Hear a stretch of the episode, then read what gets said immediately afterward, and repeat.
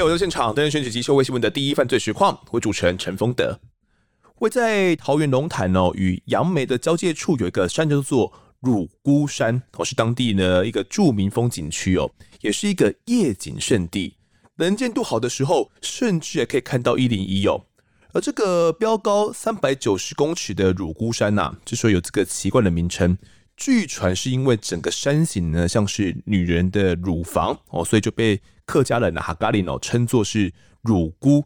乳姑就是客家话中的乳房的意思啊，所以就称作乳姑山哦。那不论是情侣在夜晚的时候呢，来登山眺望，享受这种点点灯火的浪漫。或者是白天的这边采茶哦，来一趟品茶之旅。不同时间的乳姑山呢，都有它不同的风采。而就在这样一座风景宜人之地，却爆发出了命案，到底是怎么一回事？我们先来欢迎本节来宾，是桃园市警局的秘书室专员杨昌佑。昌佑哥你好，方德好，我是杨昌佑，我现在是桃园市警察局秘书室的专员。那这个案子是我在一百零三年龙潭分局的侦查队的任内，那后来我就有调到刑大去当副大队长，然后又到杨梅当副分局长、中坜副分局长，那调到现在的职务这样子。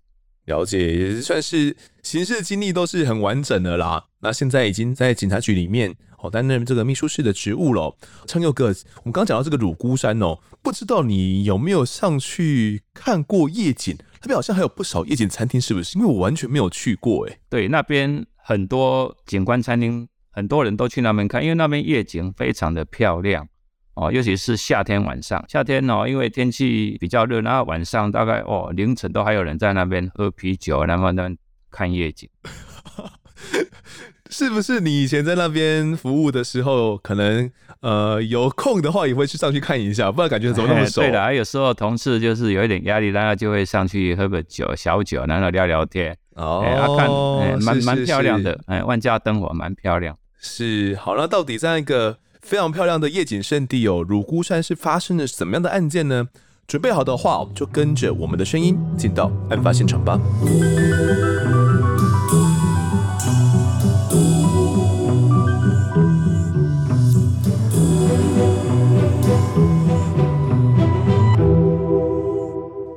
在二零一四年十月七号的下午三点左右，民众通报在乳姑山区那边发现了一些奇怪的东西。当天是一个怎样的状况呢？昌佑哥，你还记得吗？这个是一百零三年的十月七号，大概下午了，大概三点多吧。玩那个遥控飞机的玩家大概几个人，他们很习惯去那边玩。为什么会去那边玩？是因为那边的风会比较大，因为它刚好是介于龙潭跟杨梅的交界嘛。因为遥控飞机不全然是靠电力，风大的话，它一直飞，一直飞，他觉得好玩，所以有一些玩家很喜欢到那边去玩。有一个玩家哈，那一天去玩，他就是一直掉到乳姑山的我们案发现场那个地点，去那边捡了很多次，他觉得很奇怪。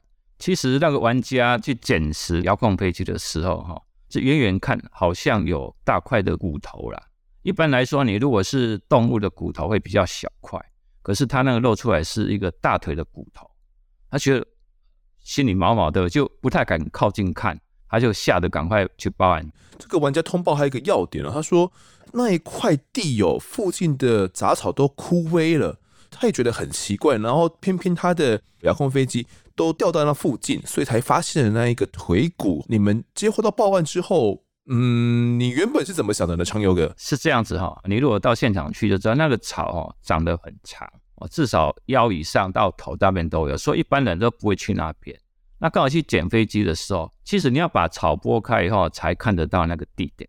啊，那个地点，哎，奇怪，就是比较凸啦，很大的一个范围，就是旁边都没有草，腿骨就埋在那个光秃的地方。一般人平常不会到那边去，已经偏离了主要道路就是了。对，一般你看夜景是在比较高的地方嘛，然后是往往远处看，可是它那个。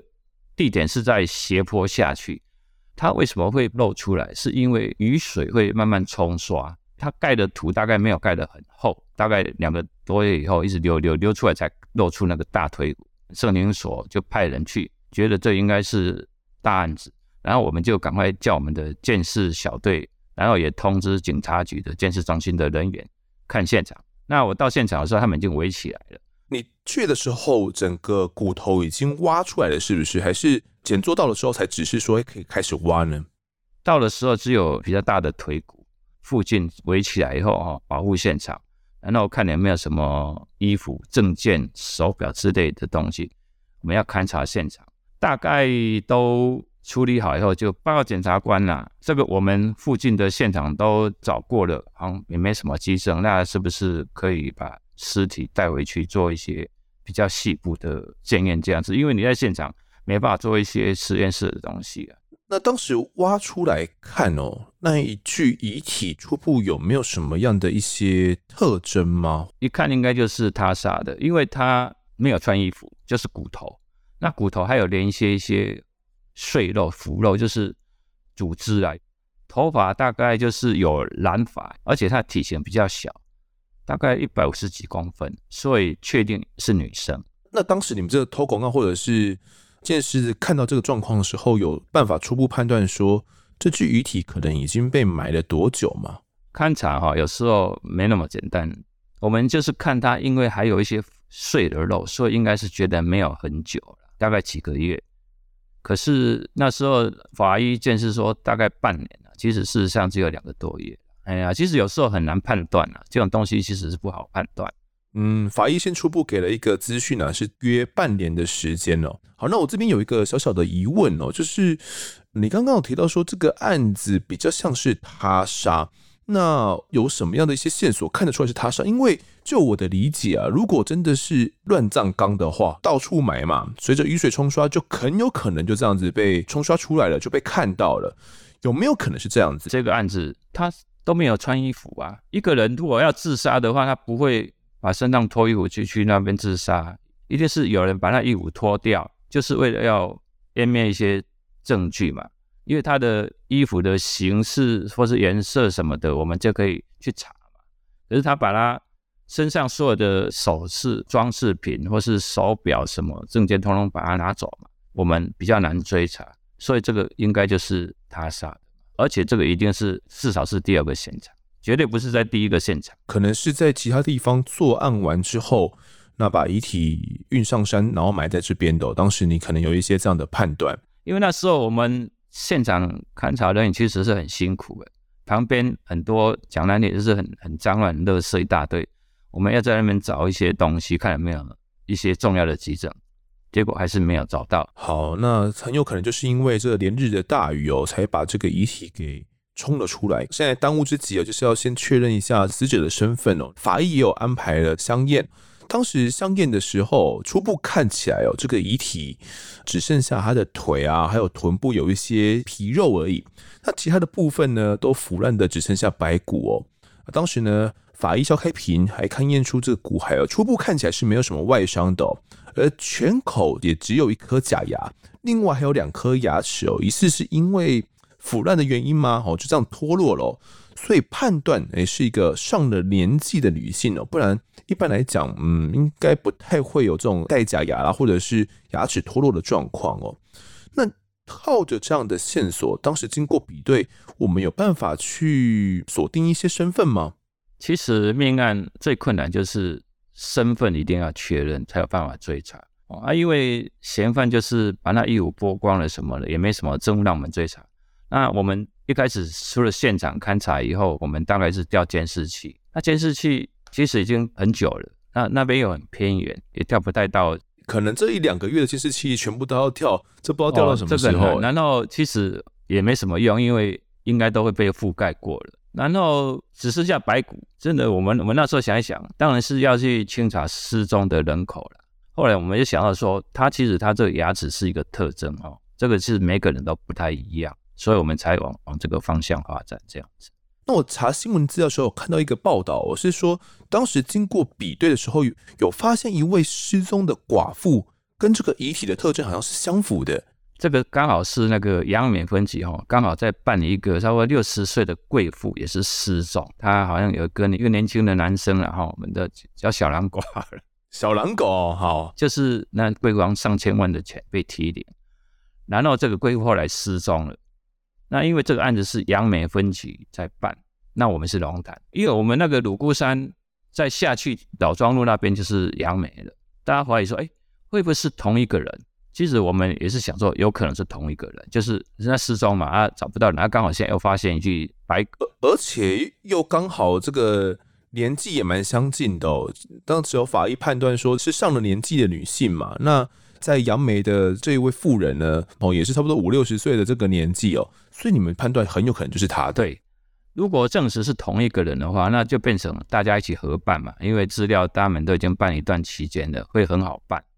好，那我这边也来补充一下哦。当时这一位失踪的妇人呢，姓李哦，李姓妇人哦，她先生已经过世了，可是她先生有留下一笔庞大的遗产，有上千万元的存款哦，还有很多笔的房地产哦，所以身价有数千万元。所以当时警方就有查出说，这个李姓妇人啊，失踪前跟一个小狼狗哦，他们的关系很密切哦，他花了不少积蓄在这个小狼狗身上哦，但是。这个小两口好像疑似有另结新欢，所以就搞得李姓妇人也不是很开心呐、我这花钱养你嘛，你却没有乖。所以后来呢，检警就追查说，诶，在当年啊二三月的时候，李姓妇人就失踪了。哦，那我们现在案发是在十月的时间哦，所以差不多这样算起来也有半年哦，跟法医的这个推断也是很准确的。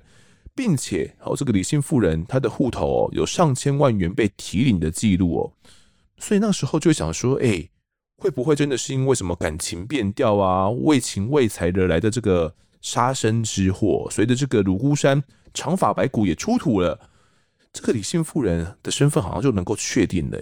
那你们有没有去查一下这个李姓妇人的男朋友这个小狼狗，找得到他吗？这部分杨梅分警他们都有在监控这个所谓小狼狗，它也是作息都很正常。其实有时候是这样子啊，就是说证据是最难拿到的，因为他是失踪而已。失踪，他说我我不晓得他人去哪里啊，你也奈他没办法。虽然怀疑他，可是你没有证据啊。可是我们这是命案，是不一样的。命案的话，我们就可以呃有一些啊侦查手段哈，或是报地检署来一些比较强制的作为。可是他失踪，他还不是成为刑案，他只是失踪而已，这是不同的东西。可是后来因为 DNA 鉴定结果不是同一个人，所以我们就各办各的。所以后来经过 DNA 确认才知道说，原来根本就不是这个李姓妇人哦，是有点搞错方向就对了。其实当时啊，算是呃媒体都蛮大规模的报道这整件事情的，也很期待说会不会呃警方这边已经掌握到一个方向了，就可以很火速的就破案。但没有想到那时候算是有点白忙一场啦。然后警方有没有为此受到外界或者是媒体的一些批评呢？其实也不是白忙一场，就是办案还是要根据事实去做侦查。那其实他们是说那个贵妇她有可能失踪，有可能被遇害，可是一直找不到她嘛，那只是失踪案而已。那我们这确实有就是白骨在那边啊，那其实也没有说搞错方向，因为。你就是去查一查嘛，你尽量去查啊，有可能是同一个人，一定要做这些动作啊！你不办，你不去收集，不去检验，你怎么会知道他们是不是同一个人？现在我们既然已经排除了不是这个李姓妇人哦，那又回到了原点，到底这个白骨的身份是谁呢？当时有没有一些证据可以来查？哎，我们刚前面有提到有个牙齿嘛，它的这个假牙的部分，这个部分我们可以来找看看吗？我们刚前面有讲到，骨头还有一些腐肉，其实那个是可以萃取 DNA 出来。你如果过太久的时候，哦，DNA 做不出来啊，所以因为它那个没有埋很久，所以 DNA 也可以做。DNA 其实哈要比对是要有亲人还是什么的样本才能够比对。那你没有样本，你根本没办法。就好像像我们指纹，它一定是有一个资料库啊，你现场采证的去比对以后，找确定同一个人才知道。那其实事实上，因为它的 DNA 其实不太可能有什么样本，因为很多就是 DNA 它有强制建档，它有不有些人他是有建档，的那没有的人他一定要其他的亲属去做样本去比对，才有办法鉴定是是不是这个人。牙齿的部分哦，我们是可以突破的了。我那时候是这样想，因为你其他没有了嘛。目前这个 DNA 都比不出来嘛，资料库也没有。这边也是要跟大家呼吁一下哦，如果身旁有什么亲友他们是失踪啊，很多年都没有回来的话，其实看是你自己的这个 DNA 去送比对，或者是他生前有用过什么样的一些牙刷啦，或者是他会留有 DNA 的一些东西哦，可以就送交给辖区的派出所或者是这种警局去跟他们讲说，哦，希望把这个东西拿来做比对哦，其实是可以透过这样的比对去获得线索的。如果你都没有送比对，那这那些无名尸哦，他们是永远比不到资料库的哦，所以送比对这点是很重要的。当时法医就采集了这个无名尸的白骨的 DNA 哦，那时候他的。腐肉都已经几乎坏死了嘛，是经过了采集骨头磨成粉，然后加热萃取之后，才取得它的这个 DNA 的样本了。可是因为资料库里面也都没有，所以就没有办法去比出这个死者身份到底是谁。那现在看起来好像只剩下这个牙齿一图可以来比了。可是牙齿也没有建档啊，要怎么比啊？对啊，就是这样子。那牙齿的部分啊，因为每个人生出来以后那个位置啊，蛀牙或是缺牙。然后再补牙，其实每个人都不太一样。那谁会最清楚呢？就是牙医师嘛，牙医师一定是最清楚。我帮你这个病人哈，病患做过的哦，我在哪一颗补牙哦，或是牙套，他是最清楚的，他一定都有就诊的记录。那这一部分我们就锁定说，那一定是从牙医师诊所去清查是最好的。所以我们那时候才做那个协寻的公告，然后。我们分工去清查，这样子。当时呢，龙潭分局就有做了一个协寻专刊哦，把这个白骨的上颚哦以及下颚的这个照片哦，就给它公布了，并且还说哦，这是一个女性啊，年约三十五到六十岁哦，身高约一百五十五公分，体型瘦小，还留有中短发哦，还染有黄褐色的头发。那这个牙齿的特征呢，就希望大家可以来看看哦，如果有什么线索的话，也可以通报给警方。那这个上颚跟下颚有什么特别的吗？我们现场发现这个白骨的牙齿哈，它的下颚哈右边臼齿有做牙套。那其实一般来说，你如果牙齿坏掉一颗的话，一般都会做三颗牙桥，这样才有支撑啊。可是它这个比较特别，它就是做一颗半这样子，只做一颗半而已啊。对，它它的就是假牙是做一颗半，这是比较不同的特征，所以。如果牙医师做的话，他一看就知道是他做的。还有一些部分就是他的下颚的左后，那好像有缺牙，缺牙的部分都很明显，就是下颚有三颗的缺牙。上颚的部分他也有补牙啦，然后也有一颗臼齿上缺牙。哦，所以算是特征很明确哦。如果真的有什么缺牙补牙的话，一比对出来，基本上就能够确认死者的身份了。所以当时你们算是在专案小组中。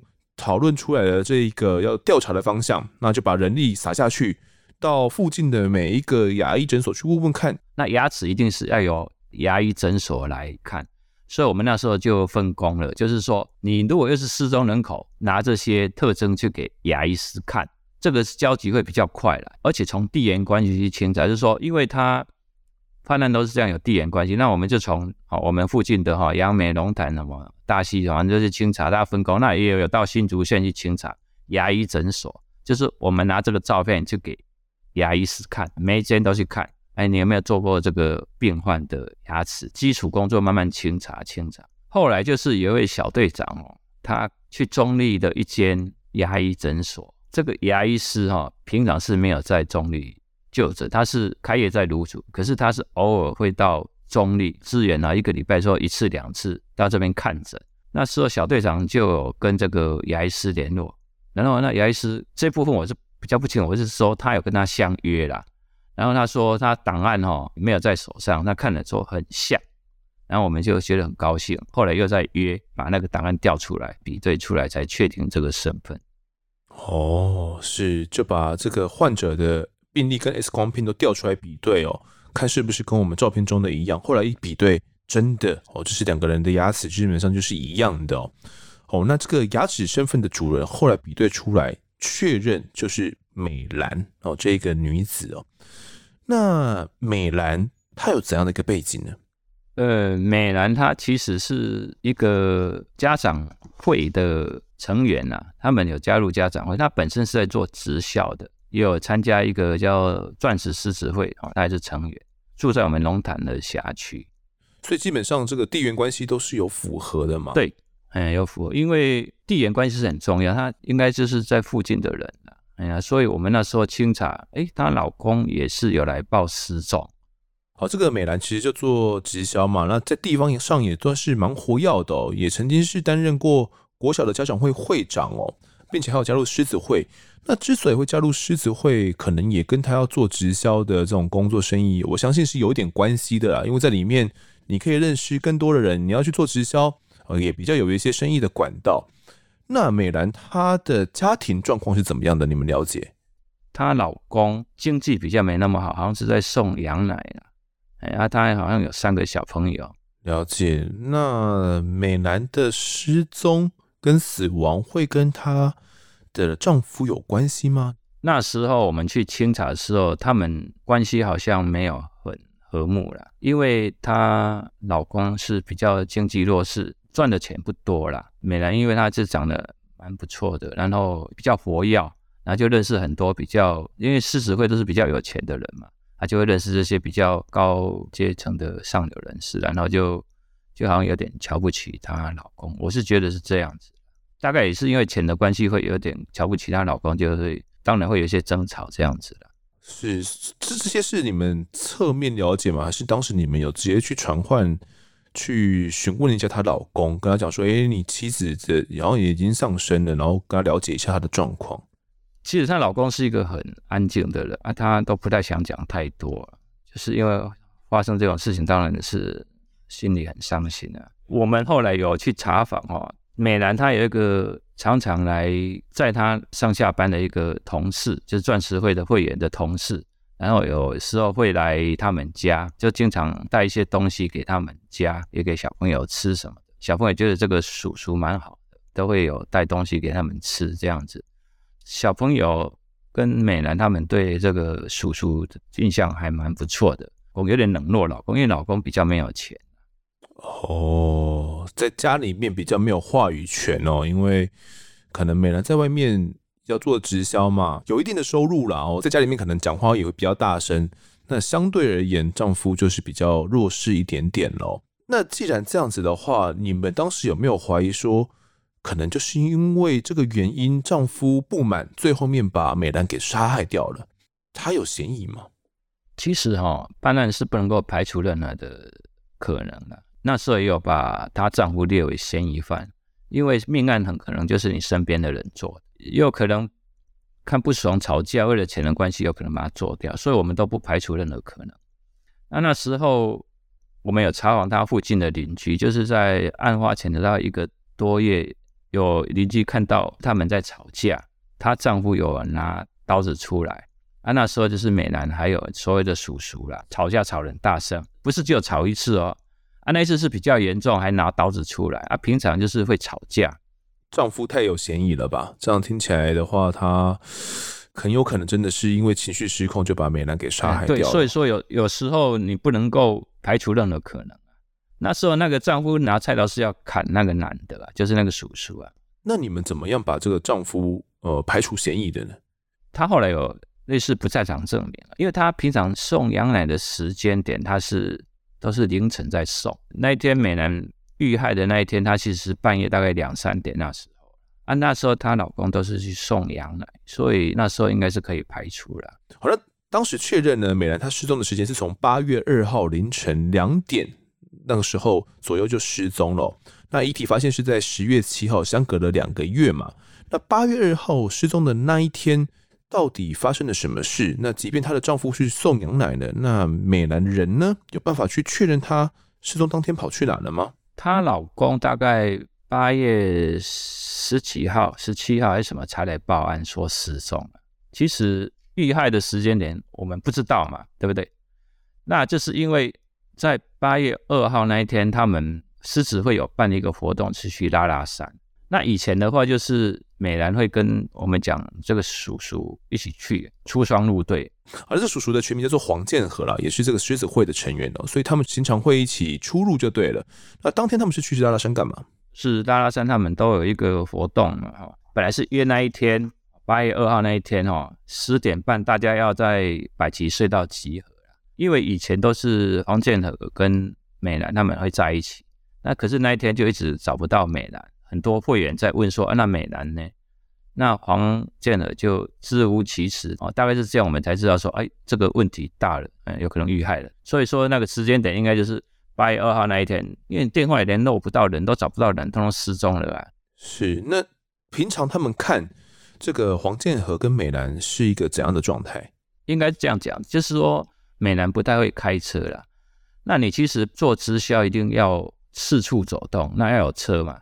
那刚好黄建和他就是会载他，让他开车，然后就四处拜访，然后刚好是也是会员嘛。那工作上关系就会每天都在一起。那出去有人在当然是很方便啊，所以说他们就经常出双入对。那人家也不晓得他们到底是不是夫妻，看起来是蛮登对的，就是都是在一起。要认真问才知道哦，原来他们各自有家庭。可是你一般人，人家也不会管你说你是谁。嗯，都是会员嘛，大家一起出来玩嘛，那看起来很像是夫妻，你总不会去问说啊，你们是不是夫妻吧？这看起来就很像夫妻嘛。既然这样子的话，目前看起来美男她的男朋友哦黄建和就很有嫌疑喽。那你们有去查了一下黄建和，或者是直接去问他，当天在拉拉山行之前，他们是去发生了什么事情吗？其实他们要去拉拉山的时候，哈是有报名，而且要住同一个房间。那有其他会员就问说：“哎，为什么美男都没来？”那黄建和就是说他们吵架了。不高兴了，人家不来也没再追问。可是那时候我发现一个，就是说黄建和的胸前有抓痕，感觉是打斗过的痕迹。他一开始说那个是工地受伤的，后来别人问说：“哎，那个不像工地呀。”他在那个聚餐的场合哈，他心情都不太好，有点沉闷，然后觉得很累啊，人家觉得怪怪的，可是都不敢讲，就觉得很有可疑的。啊，其他会员就反映了，啊，我们也是查访这些会员，就是很多资料了。既然这样子的话，我们应该指导黄龙去找这个黄建和吧？呃，我们可以直接去讯问他吗？还是有一些确切的证据可以把他找过来的？你如果没有什么证据哈，很难办案。所以我们那时候其实有先做一个监听的动作，看他有没有什么异常。啊，其实已经事隔大概两个月了，所以监听的效用其实不大，只是说他人就跟平常一样。可是我们至少可以知道一些事情。所以我们那时候才会从美兰的手机通联记录去查，因为一般来说查访要配合通联记录哈，印证一下啊，到底人最后是在哪里啊？所以是这部分我们后来才查访到计程车的部分。哦，怎么查到什么计程车的？对，我们有调美兰的手机哈，他的通联呢，最后一通是打给计程车，那最后一通的前两通美兰打给黄建和没有接。那之前他们都有在聊天，最后一通计程车司机以后就通通没有了，所以计程车司机这个一定要去查。那计程车也不错，他们的资料做得很完整，哪个时间点谁叫车的啊，从哪里呃坐到哪里啊，通通有记录。那我们去调这个资料出来。当时打的那一通最后的电话呢，就是八月二号凌晨两点多叫车的电话。没有想到车行连这些叫车的资料都记得非常的仔细哦，连到什么路啦，哦哪一号。也都有写下来，都有记录下来。那你们有找到这个司机，他有记得什么事情吗？计程车的资料其实没有到什么，他们是用经纬度来来弄的，所以只是知道说从哪里到哪里，哦，大概什么路到什么路，没有说几号不知道。那时候他叫车的电话一定有嘛，哈，那大概是在龙潭的什么路，再到大同路附近嘛。其实我们还有留有他轿车的声音哦，他们都有录音起来。查访这个司机哈，那这司机说他记得很清楚，因为半夜两点多叫车的就是就是这样子。然后她是一个女生，那因为那个美男那天有喝酒，然后心情有点低落，因为她一直要找黄建和理论嘛。从德林路上车到大同路那边，那因为半夜哈女生单独坐车很危险，所以那个司机算很不错，他就是。哦，看那个女生就走进去那个透天一排透天处，哦，不晓得哪一间，那就看她走进去，想说她会不会就在外面啊？结果看她自己拿遥控器开了门走进去，他觉得啊，那就没有问题了啊，就这样啊，他以为那是他家，啊是啊，所以说我们都有查访到这一段是确定说他也有他们家的遥控钥匙，就走进去去他们家这样子。但这个线索是非常的重要，基本上就能够确定美兰最后面在失踪前去找的人就是黄建和了，因为之后他的手机就没有再去拨打其他的电话了嘛，也没有再接通接通电话了。那你们有想说要直接去找黄建和了吗？呃，其实一定要做好万全准备再发动侦查会比较好。其实我们那时候只知道这是一些东西啊，就是大概他是最有嫌疑。后来我们是因为监听的时候有想要跑到大陆去，我们就说啊，这样不行了，我们应该要采取动作，因为他们一定会否认的。那我们一定要做强制的处分权来对他搜索、扣押一些有利的证据，然后这些证据再来用侦讯来突破，因为你没有直接证据是他杀的，所以我们要。在他们家看看有没有美兰的手机，还有他的电脑，或者是他的衣物。那最重要是血迹。所以那时候你们算是跟检座一起讨论好，说啊，现在没办法了，必须得动作了。哪怕我们可能证据没有收集到非常非常的百分之百，没有到非常完备，但是现在是逼不得已了。那检座那边也是支持你们的，是不是？就核发了拘票。我们那时候有跟检座讲说，这个所有的间接证据通通指向这房建和嘛。我们就是跟检察官讨论以后，我们觉得说一定是要用侦讯来突破。好，那当时专案小组呢，在案发一个月后，十一月十二号就准备要来发动搜索，准备要跟王建和一家人来正面对决的啦。那后续案件会怎么发展呢？我们就留在下一集再来跟听众们来探讨。这集的我在分现场，我们就谈到这边，也感谢长佑哥的分享，谢谢您。好，谢谢，谢谢大家。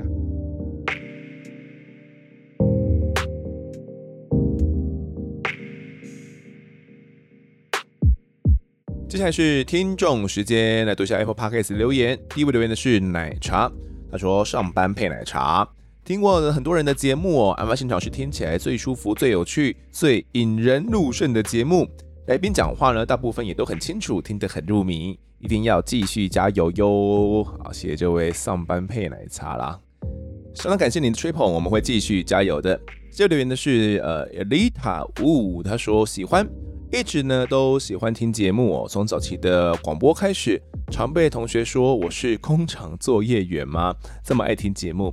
那开始聆听 Podcast 呢，是从阿善师开始哦。那从里面呢得到贵节目，一听成瘾，很用心的节目。尤其呢能邀请到办案员警共同讨论案情，更能加深节目内容的强度。谢丰德与工作人员的用心，会一直支持下去。看来是一位相当喜欢有声音陪伴的听众哦，从广播开始就一直在听的，那还被人家笑说是什么工厂作业员？工厂作业员是怎样？因为一直要作业，所以呃，可能耳朵空空的没事，就会带起耳机来听广播是吗？那这位听众呢，其实没有讲自己是做什么工作的啦，那应该是可以呃一心二用哦，边工作来边听节目的。那相当感谢呢，对我们节目的支持。好，那下面留言的是 Search Huang，他说非常适合边上班边听的案件系列频道，因为男友很爱案件、悬疑等等主题的 YT，所以我也燃起兴趣哦。但他都是看英文的频道，我也都跟着看英文的，所以认识的频道呢都是外国的。最近上班开始听 Podcast 哦，发现边上班边听英文广播真的太容易出神了，完全不知道讲什么。所以后来啊开始听中文的，但听的很多频道呢都不习惯，可能是声音啊、语调或者是叙事的方式哦。直到找到我在案发现场，真的超棒的，每一集啊我都听得很入迷。谢谢。看来呢又是一位可以边上班边听 Podcast 的听众哦。那我觉得啦，要边上班然后边听英文的真实犯罪 podcast 哦，感觉是在练音听一样，真的是，除非英文很好啦，不然真的是会听到分心吧。不过呢，国外是真的有很多真实犯罪频道，而且做得非常优质的哦。虽然我自己是没什么在听的，如果各位有兴趣的话呢，也可以去听看看哦。我觉得，呃，他们讲的那些重大的案件，应该听起来也都会蛮过瘾的。如果大家是喜欢真实犯罪的话。那中文的真实犯罪 podcast 呢，其实也有蛮多频道的哦，所以可能大家在选择上啊，除了案发之外嘛，可能也会去听其他的节目。那我自己一直都说，其实一个频道是听不够的啊。如果你真的是很爱真实犯罪的哦，你迟早会追到最新更新的那一天哦，然后就开始要等更新的。所以我都会推荐大家呢，可能呃两三个频道啊轮流来听。那最重要的呢，还是要找到适合自己的频道，因为有时候就像电波一样嘛，就电波对了，通了，那你就觉得啊，这个东西很赞了，就会继续听下去。那有时候跟这个频道的电波就是对不起来，觉得这个主持人讲话怎么一直卡，这个口齿也不清晰，那就不想听下去了嘛。哦，所以呃，有些人可能听了几集之后，觉得不喜欢案发，就没有继续追下去了。那会一直听下去的，就会一直听下去了，因为电波就对了嘛。啊，那这个留言的是这个张念祥，我们老听众哦，他说听到诈骗集团控车，看到诈骗集团呢在台湾盛行哦，那希望修改法律，诈骗集团唯一死刑。都没想到呢，是一般老百姓一辈子的辛苦钱，诈骗集团太可恶了。好，谢谢念想哦，那念想不知道是不是太生气了，气到都都给我们那个评一颗星的啦。那个如果是不小心评错的话，再帮我们改回来一下。那他讲到这个诈骗集团呢，在台湾横行哦，嗯，我是这样觉得啊，就是它是不可能消失的哦，就是诈骗集团这个产业，这算一个产业链哦，它是不可能在台湾消失的。我们能做的就是尽可能的去教育大家啊，什么样的诈骗行为呃比较像是诈骗行为，那我们要提高警惕，那降低被骗的几率。好，那久而久之呢，这些集团发现说啊，在台湾我们有。这么高的警惕，而且相关的啊、呃、这种检警啊，他们的措施也都很完善哦。那被抓到的话，可能是要被判一个重刑的。所以呢，他们就宁愿哦去骗外国人，然后把机房也都设在呃其他国家，也不会再继续骗台湾人哦。因为在这边骗的 CP 值哦，整个呃这种效益是非常低的，所以他们就宁愿去骗其他的人。我觉得要做到这一点是需要时间的啦，但是并不是说不能够去做到的，但它需要一大段时间，因为。可能很多人对于这种新知的摄取哦是相当缺乏的，又或者人性嘛，就是贪哦，那只要有个贪念在呢，都会被骗。从早期的金光党诈骗呐，用的就是一个贪字嘛，因为你贪，所以才会被骗嘛。其实到现在很多这种标股哦，来领取标股这种群组哦，哦不不管是什么呃郭台铭教你来玩股票。还是什么王雪红教你怎么样赚大钱哦，甚至连这种股癌哦，谢孟恭他自己也有被冒用嘛，冒名来创立这种标股群组，所以都是利用人性的贪念哦，然后来骗钱。所以如果你知道这种没搞的话呢，就不会去被骗了。那么诈骗这个行为，它该判到多重呢？我觉得是可以来讨论一下的哦，因为诈欺罪我的感觉并没有那么重。但是很多人是一辈子的辛苦钱被骗走，他被走投无路了哦，那可能他的老本退休金也都没了，他逼不得已就走上了绝路，我、哦、可能就轻生了。呃，其实很多这类型的这种故事了，所以你说他是诈欺嘛？好像也并不尽然呢，他其实是一种间接杀人的手段呢，他是会逼死人的。但最后面我们也不能够用呃，你说用杀人罪来论处吗？还是只能用诈欺来办他们而已哦。但是相关的法令，我觉得呃是可以加重的。但是你说加到死刑，这又蛮有争议的，因为确实啦，他跟真正的杀人行为还是有所差别的哦。那到底该判到多重？我觉得这是可以大家一起来思考的。大家也可以关注一下哦。之后如果有一些法令的推动啊，需要修法，可能要提高这些刑罚的上限的话，那如果你支持这个议题的，你也可以去多赞声啊，多分享哦，然后多给呃有去做事的立委的来加油打气，他们才会知道说啊，他们做的行为是有选票的啊，人民是有感的啊。在下面留言的是这个洪立文，他说喜欢这个节目，主持人的声音很好听哦，而且访问越来越进步，好，感谢你哦。最后一个留言的是梦梦奈。啊，他说好听的节目，以前就喜欢看讲解凶案的节目，现在有 Podcast，开车上下班都可以听，赞赞。感谢这位听众的吹捧哦。那大家如果喜欢我们节目的话呢，其实都可以帮我们多推更多推广啊。其实哦，我也发现说，呃，我们的收听量算是有稳健的在上升当中哦，算是陆陆续续也有更多人知道案发这个频道嘛。那不管是呢，可能第一季听过呢，不喜欢哦，然后现在又回来回锅哦，重新来听。那又或者是说，诶，原本不知道 Podcast 这个媒体哦，那最近知道之后呢，才开始追起案发哦。又或者诶，一直都有在听 Podcast，但是不知道说有案发这个节目哦，那慢慢才追进来听。总之呢，希望大家可以帮我们多推广了，因为我相信呢，其实还是会有很多人喜欢听这类型的节目的哦，只不过。并不知道说有我们这样一个频道跟节目，所以如果大家喜欢的话，可以帮我们多推广给自己的亲朋好友们哦。好，那这节听众时间我们就读到这边。如果各位喜欢我们节目的话，欢迎到 Instagram、脸书以及 YouTube 来搜寻订阅。我在案发现场，掌握更多案件消息，也可以跟风豆聊聊，给我们建议。各收听平台上按下订阅，还有五星评分，就是对我们最好的支持。另外呢，案发侦查团队持续募集当中，只要透过 Mr. Buzz MB3 的订阅赞助，就可以来加入我们。还有专属的爱社群，可以跟风德老粉们一起来抬杠聊案件心得。另外呢，我们还有这个 Discord 群组哦，大家可以免费加进来。如果各位在 Apple Podcast 上面留言的话，我都尽量在节目中给出回复。跪求听众们推坑给双方的好朋友，我在听听看不了案子。发现场，我们下次再见。